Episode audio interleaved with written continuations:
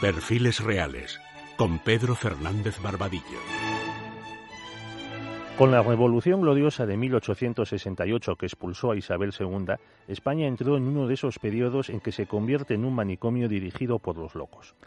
Amadeo, duque de Aosta, era el segundo hijo de Víctor Manuel II, rey de Cerdeña y luego de Italia. Nació en Turín en 1845. En 1866 combatió en la batalla de Custoza, donde fue herido por los austriacos, y dos años más tarde ingresó en la Marina.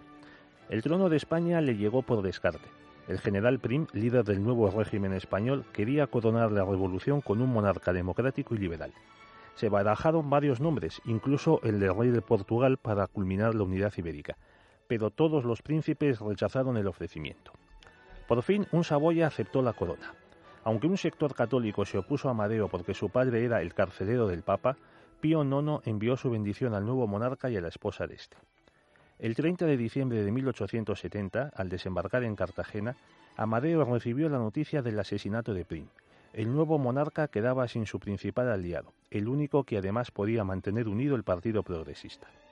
Es más sencillo destruir que construir, y casi todos los políticos españoles, así como el pueblo, se unieron contra él, desde los carlistas hasta los masones, aunque Amadeo fue el segundo rey miembro de la orden después de José I. El republicano Emilio Castelar despreció el ofrecimiento de la corona a un Saboya con estas palabras. Digo y sostengo que los duques de Saboya seguían hambrientos el carro de Carlos V, de Felipe II y de Felipe V. Y este fue de los más amables. Ningún bando político se lo tomó en serio y todos ellos conspiraban contra él. Durante su reinado de 25 meses estalló una nueva sublevación carlista, que se unió a la guerra de Cuba, comenzada a las pocas semanas de la gloriosa. Amadeo y su esposa sufrieron un atentado en julio de 1872 en la calle Arenal, una emboscada de varios tiradores al paso de su coche, el mismo estilo que el sufrido por Prim y quizás los mismos impulsores. La gota que colmó el vaso de la paciencia de Amadeo fue el conflicto con los artilleros. El rey le propuso al jefe del gobierno que le permitiese mediar entre éste y los oficiales. El presidente, gran maestre del Gran Oriente de España, aparentó aceptar, pero disolvió mediante decreto el cuerpo de artillería.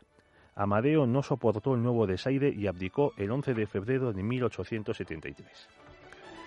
Ese mismo día las Cortes vulneraron la Constitución. Una mayoría de diputados elegidos como monárquicos el año anterior se unió a los republicanos y así se proclamó la Primera República.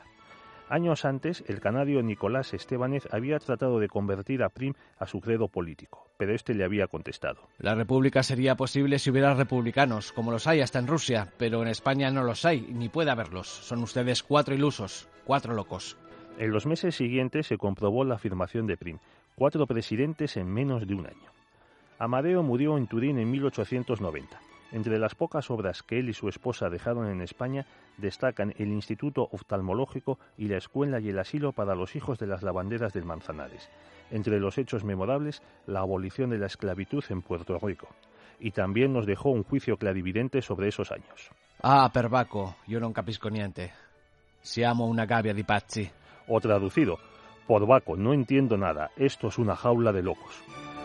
¿Cómo sería el ambiente en España que un italiano acabó harto de los españoles?